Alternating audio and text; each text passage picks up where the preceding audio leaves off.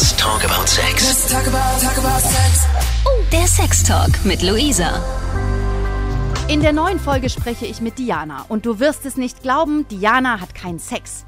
Will sie einfach nicht. Warum, wieso, weshalb Sex für sie ein rotes Tuch ist? Also ich denke, gerade in meinem Bereich gibt es viele Frauen, die ähm, das häufiger erleben, dass Patienten denken, oh, Krankenschwester und denken dann an die sexy Krankenschwester von Amerika mit den kurzen Röckchen. Äh, ja, eine Krankenschwester kann man ja wohl angraben. Das ist ja nicht schlimm, deswegen sind sie ja Krankenschwester geworden. Ja, es geht um sexuelle Belästigung und das ist ein sehr wichtiges Thema. Wer trotzdem zu Hause auf sie wartet und sie glücklich macht, sei gespannt.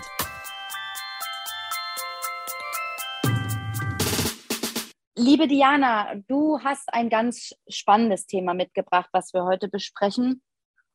Und zwar hast du mir geschrieben, dass Sex für dich keine Rolle im Leben spielt. Und das musst du mir genauer erklären. Schön, dass du Zeit gefunden hast. Hallo. Hallo. ja, also ähm, wie die meisten Frauen habe ich halt immer wieder mal ähm, schlechte Erfahrungen mit Männern gemacht. Und ähm, deswegen ist es halt schwer für mich, einem Mann zu vertrauen. Deswegen ist es besser, gar kein Mann als ein Mann, mit dem man sich nicht versteht oder dem man nicht vertrauen kann. Ja. Das hört sich ja ganz schön ähm, rigoros an. Also schlechte Erfahrung und jetzt verzichte ich einfach darauf. Das ist, äh, wow, das ist ein ganz schön harter Schritt. Wann hast du dich dazu entschieden? Vor zwei Jahren. Was ist da ähm, passiert? Möchtest du uns davon ein bisschen erzählen? Das hast du ja nicht einfach so, einfach so entschieden. Das, äh, da muss ja was passiert sein. Genau, ich hatte einen Ex-Freund, der war ein Narzisst. Und ähm, ja, er hat halt versucht, mich zu kontrollieren. Während der Beziehung ist es mir gar nicht aufgefallen. Erst hinterher, nachdem wir uns getrennt hatten und äh, wir hatten während unserer Beziehung zwei Katzen angeschafft, die durch meine Kontakte entstanden sind. Er hat mich dann aber, also nach der Trennung, wollte er unbedingt ähm, eine von den beiden Katzen zu sich holen. Ich denke, jeder, der Tiere hat, weiß, Katzen sollte man nicht trennen, wenn sie sich aneinander gewöhnt haben. Und äh, wir sind dann tatsächlich vor Gericht gegangen wegen Katzen. Und dann habe ich für mich entschieden, ähm, dass ich ähm, einfach keinen Bock mehr auf Männer habe und mein Leben alleine lebe mit meinen Katzen. Also, das äh, finde ich ganz, ganz wunderbar. Aber Katzen haben ja jetzt noch nichts mit Sex zu tun. Wo ist da der nächste Schritt? Ja, also ich meine, Sex ist ja immer so eine Bindung. Oft ist es so, wenn man mit einem Mann schläft, dann erwarten sie auch gleich von einer Frau entweder äh, eine Sexaffäre oder eine Bindung, eine Beziehung oder irgendwas in der Form. Und da ich dazu nicht mehr bereit bin, habe ich einfach einen kompletten Cut gemacht und habe mich entschieden, ich bin lieber mit meinem Kater verheiratet als mit einem Mann. Und dann brauche ich auch keinen Sex oder so, weil meine zwei Katzen sind dankbarer als, jeder, als, es jeder Mann sein könnte. Also kein Mann wird äh, vor der Tür stehen und darauf warten, dass ich nach Hause komme und sich für das Essen bedanken. Das machen meine Katzen jedes Mal und ich bin glücklich, die zwei zu haben. Also die ersetzen das schon extrem, deswegen fehlt mir kein Sex oder so. Ich finde das, find das total schön, ähm, dass du das sagst, weil das ist ja so. Tiere sind ganz dankbar und sie freuen sich auf dich und sie werden immer äh, an deiner Seite sein, ne? Ähm, auch was das Futter angeht. Sie werden sich einfach immer freuen. Ähm, nimmst du uns mal mit äh, in deine Vergangenheit? Du hast ja gesagt, es sind so ein paar negative Erfahrungen passiert, ähm, die viele Frauen kennen. Kannst du uns ein bisschen was genau. erzählen, ja. was da so passiert ist? Also, äh, was auch ein sehr großes Manko war, ich habe mit 16 Jahren im Altenheim angefangen zu arbeiten. Da hatte ich einen Kollegen, der hat mich äh, zwei Jahre lang sexuell belästigt. Äh, die Kollegen haben nur zugeschaut und haben gemeint, ich sei selber schuld was ich ähm, sehr fraglich finde. Und jetzt vor einem halben, ja, ein bisschen mehr wie einem halben Jahr äh, wurde ich von einem äh, Patienten sexuell belästigt. Ähm, und das fand ich auch ein sehr spannendes Ereignis, muss ich ehrlich gestehen weil der Patient war so super drauf, der gemeint hat, ja, Frauen sind nichts wert, er darf das und äh, ich soll mich nicht so anstellen. Das fand ich dann schon sehr, sehr spannend. Also ich denke gerade in meinem Bereich oder in meinem Beruf äh, gibt es viele Frauen, die ähm, das häufiger erleben, dass Patienten denken, oh, Krankenschwester und denken dann an die sexy Krankenschwester von Amerika mit den kurzen Röckchen. Äh, ja, eine Krankenschwester kann man ja wohl angraben. Ist ja nicht schlimm, deswegen sind sie ja Krankenschwester geworden. Dass wir den Beruf aber eigentlich gewählt haben, weil wir alle ja so ein bisschen was an der Klatsche haben und einfach die Hilfsbereitschaft bei uns sehr, sehr groß ist. Daran denken viele männliche Patienten überhaupt nicht, stecken uns irgendwelche Nummern zu, als ob wir das ja, als ob wir wirklich den Job machen, um auf Männersuche zu gehen, dass wir den Job wirklich aus reiner Nächstenliebe machen und aus Berufung und aus eigener Überzeugung, das ist irgendwie bei den meisten Männern nicht angekommen.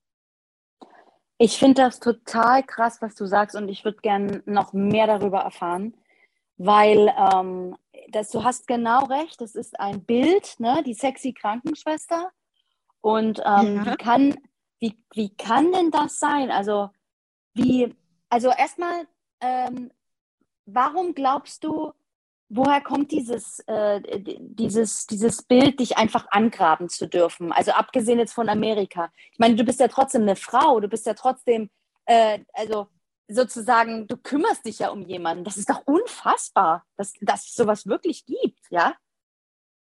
Ja, also zum einen, wir sind ja immer sehr freundlich zu den Patienten und ich denke auch die Freundlichkeit wird missverstanden, weil viele denken Freundlichkeit gleich sexuelles Interesse äh, wenn man reinkommt und ich bin halt jemand, ich, ich strahle sehr und ich freue mich auf meine Arbeit und das spüren auch die männlichen Patienten.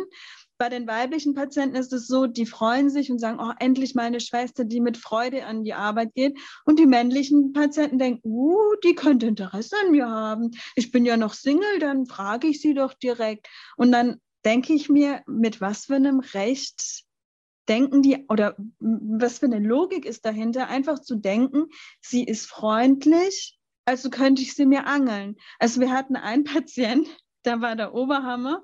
Ich bin reingekommen, habe ihm äh, seine Infusion abgehängt und er, sie sind einer der wenigen Schwestern, die mir gefällt. Dann habe ich ihn angeguckt und habe gefragt, sind wir hier auf dem Bazar? Und sie sondern aus, welche Kollegin ihnen gefällt oder welche nicht. Ja, ich bin schon seit fünf Jahren Single. Ich gesagt, ja, sorry, aber äh, wir sind hier immer noch im Krankenhaus. Sie sind hier, weil sie krank sind und wir sind da, um uns, um sie zu, also ja, um sie zu sorgen. Aber wir sind nicht hier, dass sie schauen können, welche Krankenschwester jetzt die schönste oder ihre, ihnen also ihrer Meinung nach die sympathischste oder die tollste ist. Also wir sind hier immer noch im Krankenhaus und nicht auf einem Bazar. Aber ähm, tatsächlich hatte ich den Eindruck, er befindet sich auf dem Bazar, liegt im Bett und, ach, die Krankenschwester, die gefällt mir, die Krankenschwester ist mir zu jung, die ist mir zu alt. Äh, sorry, wo sind wir denn hier? Aber ich denke, das kommt halt einfach daher, dass wir freundlich sind, dass wir gerne zur Arbeit kommen. Und das wird von vielen Männern einfach, denke ich, falsch verstanden. Also ich finde das total krass, was du erzählst und ich kann deine, deine Wut fühlen, weil das ist, ja. äh, das ist einfach, das ist einfach frech, weißt du? Das ist unanständig und das ist frech und das äh, müssen wir den Männern jetzt mal ganz klar sagen. Also es sind nicht alle Männer so, das, äh, das ist erstmal Regel Nummer eins, aber Regel Nummer zwei ist, bloß weil wir lächeln und weil wir freundlich sind als Frauen, ist das keine Sexeinladung. Das ist Ganz doch, das ist doch total krass, oder? Wie man das eine mit dem anderen, also wie man das eine so auf das andere schließen kann. Das finde ich total, das finde ich total krass. Stell dir, mal, stell dir vor, es wäre andersrum. ja, klar. Andersrum würden die Männer, glaube ich, austicken. Ich meine, ich bin auch jemand, ich sage dann auch ganz freundlich und diskret, wie bei diesen Patienten, wir sind hier nicht auf dem Bazar, sondern im Krankenhaus, ja. Aber ähm, ich finde es auch eine Frechheit anzunehmen, dass wir überhaupt noch zu haben sind ich meine, ich bin jetzt Single, klar, aber ich bin trotzdem nicht zu haben, weil ich denke mir so, nee, danke. Ähm, da gibt es auch viele Frauen bei uns, die ja verheiratet sind, Kinder haben. Auch die werden angeflirtet. Die können dann sagen, ja, ich bin verheiratet, dann ist das Thema vom Tisch. Aber ich finde es schon mal frech und dreist, einfach anzunehmen, dass wir alle Frischfleisch sind, dass ihr kommen können und sagen können, ach ja, mit der gehe ich jetzt in Kontakt oder äh, die frage ich jetzt mal nach ihrem Privatleben, weil das geht im Grunde genommen niemanden etwas an, ob ich verheiratet bin, ob ich 50 Kinder habe.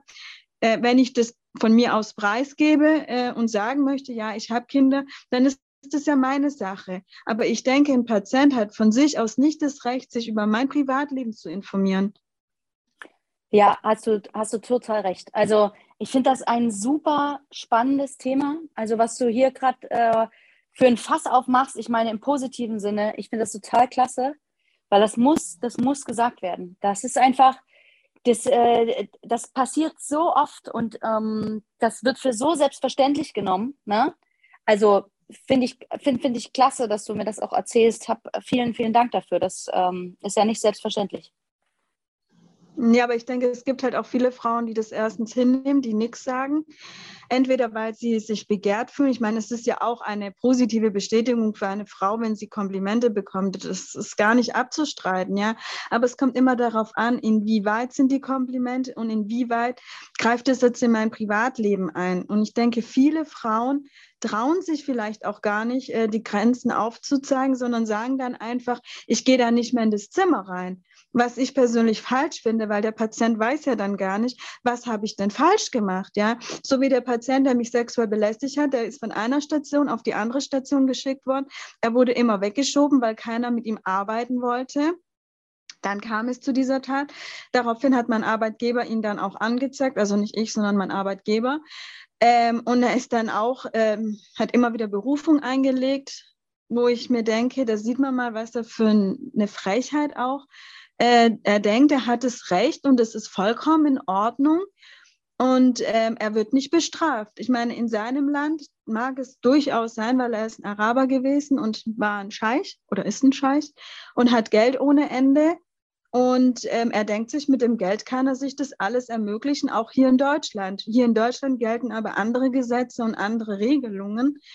Und ich finde es halt schade, dass man sich dann nicht an die Regeln von Deutschland hält, sondern versucht, seine eigenen Gedanken, seine eigenes, ja, vielleicht wurde er auch so erzogen, weiß ich nicht. Aber dann muss ich mich trotzdem anpassen, finde ich.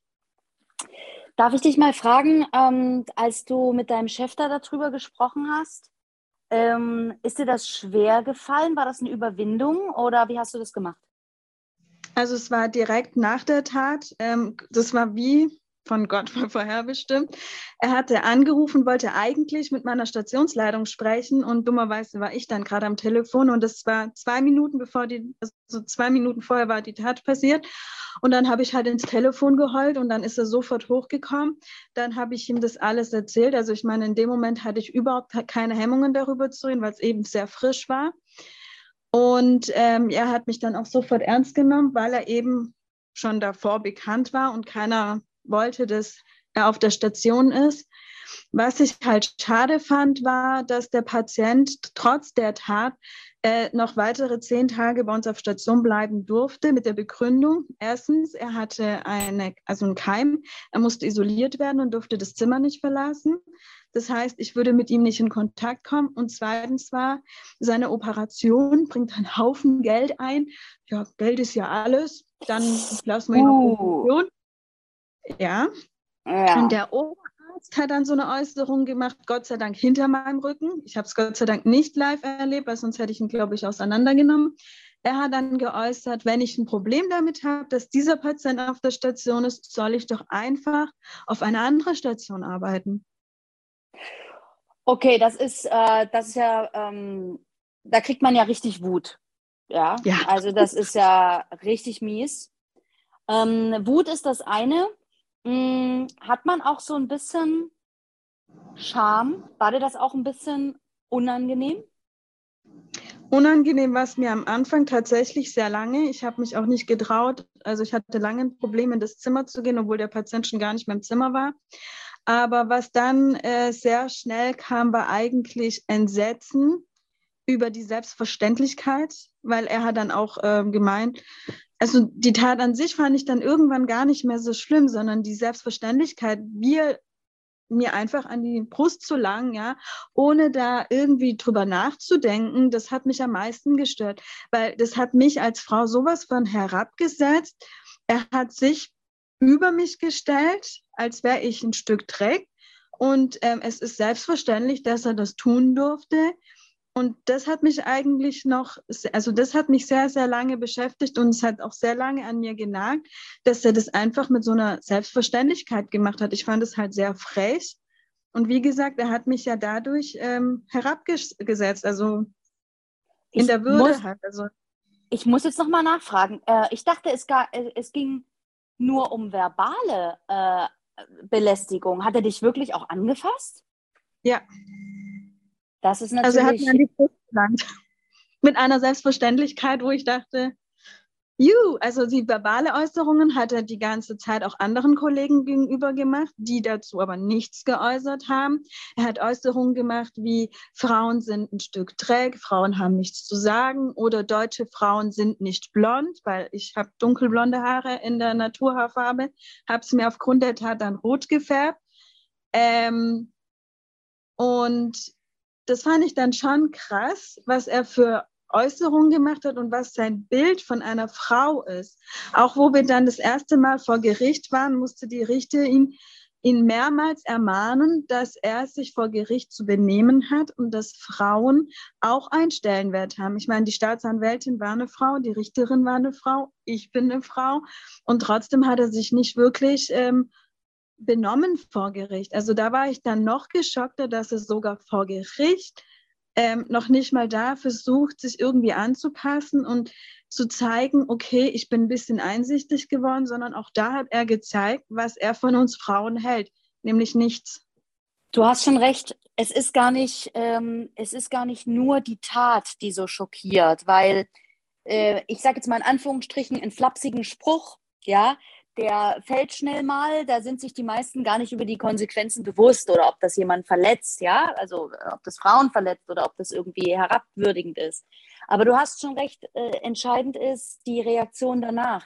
Keine Entschuldigung, sondern ähm, weiter in die Wunde, ja. Und das finde ich, und das finde ich so krass, dass äh, da nicht mal eine Einsicht stattfindet, nicht mal ein, ein Wort, äh, ja, es tut mir leid oder ja, das, ähm, ne, also gar nichts. Und das finde das find ich so krass.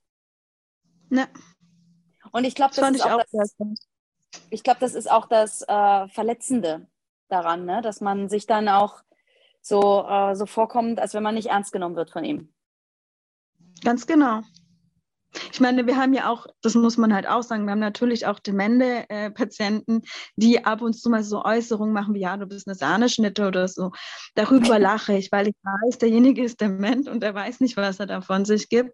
Und teilweise ist es auch süß, was Demente von sich geben. Aber wie gesagt, da weiß man, der ist dement, der kann nichts dafür.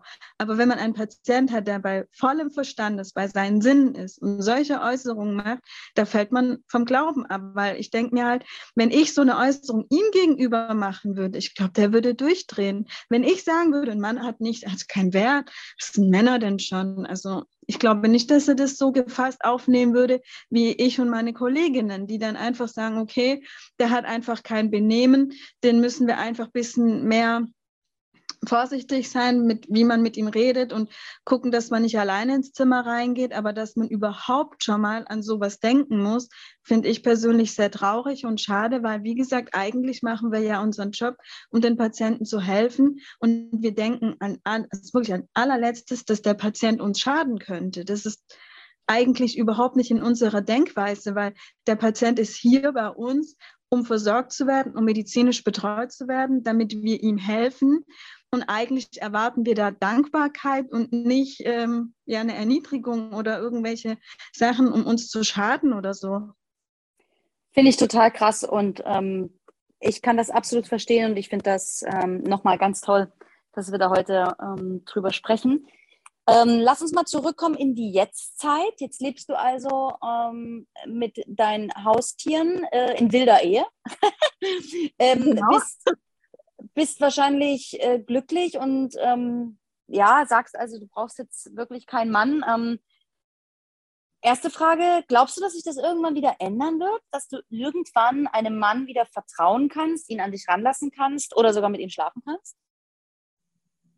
Das ist eine gute Frage. Also ich glaube eher nicht, muss ich ehrlich sagen, weil ähm, ich bin auch teilweise erschrocken oder schockiert, wie die Menschen auch heutzutage untereinander miteinander umgehen. Vielleicht ist es auch jetzt durch Corona bedingt, dass die Leute einfach aggressiver werden und die Haltung gegenüber anderen Menschen hat sich extrem geändert über die Jahre, was ich persönlich sehr schade finde.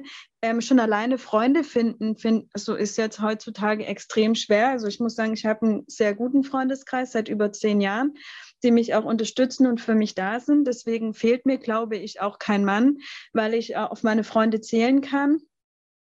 Aber ähm, ja, mit was für eine Wut, Aggression die Menschen durch die Straßen gehen, ist schon schockierend. Also Trotzdem sind wir alles Menschen mit, ja, jeder hat seinen Charakter, seine Eigenschaften. Deswegen finde, also mir fällt es extrem schwer, mich überhaupt auf neue Menschen momentan einzulassen, weil Menschen einfach gerade so viel Wut in sich tragen, was ich sehr erschreckend und schade finde. Ich finde, vielleicht sollte man sich wieder besinnen und darüber nachdenken, wie es vor Corona war, dass man zusammenhält, dass man trotzdem in irgendeiner Form zusammen was unternehmen kann, zusammen miteinander was machen kann und einfach trotzdem irgendwie noch menschlich miteinander sein kann. Ja, da hast du sehr recht. Ich ähm, unterstütze das total, was du sagst. Es geht um Menschlichkeit. Meine letzte Frage an dich und äh, der Podcast äh, heißt ja Let's Talk About Sex. Äh, auch wenn du jetzt keinen Sex hast, ähm, hast du irgendwie Sex? Also wie sieht es mit Selbstbefriedigung aus und ähm, mit äh, Sextoys oder wie machst du das? Oder, oder lebst du wirklich gänzlich keusch? Also Selbstbefriedigung kommt schon hin und wieder ganz selten mal vor, ich zu. Aber es ist jetzt nicht so, dass ich es jetzt unbedingt bräuchte. Also ich könnte auch generell komplett darauf verzichten. Aber ich denke halt, ab und zu ähm, sollte man sich schon was Gutes tun. Und wenn es in Form von Selbstbefriedigung ist, why not? Was für ein grandioses Abschlusswort. Also das äh, hast du sehr, sehr gut zusammengefasst. Liebe Diana, das war ein tolles Gespräch. Hab vielen, vielen lieben Dank. Sehr gerne. Willst du auch Teil von Let's Talk About Sex sein? Vielleicht hast du ja auch ein Thema, über das du mit mir sprechen möchtest. Dann melde dich bei mir einfach über 890rtl.de oder direkt über Instagram at Luisa Noack. Außerdem freue ich mich über eine Bewertung. Hinterlass auch gern einen Kommentar, wie dir der Podcast gefällt. Und dann hören wir uns beim nächsten Mal. Talk about, talk about Von Lust bis Frust. Von Sextoy bis Callboy. Let's talk about, talk about sex. Let's talk about sex. Der Sextalk mit Luisa. Mehr Folgen jetzt auf Audio Now.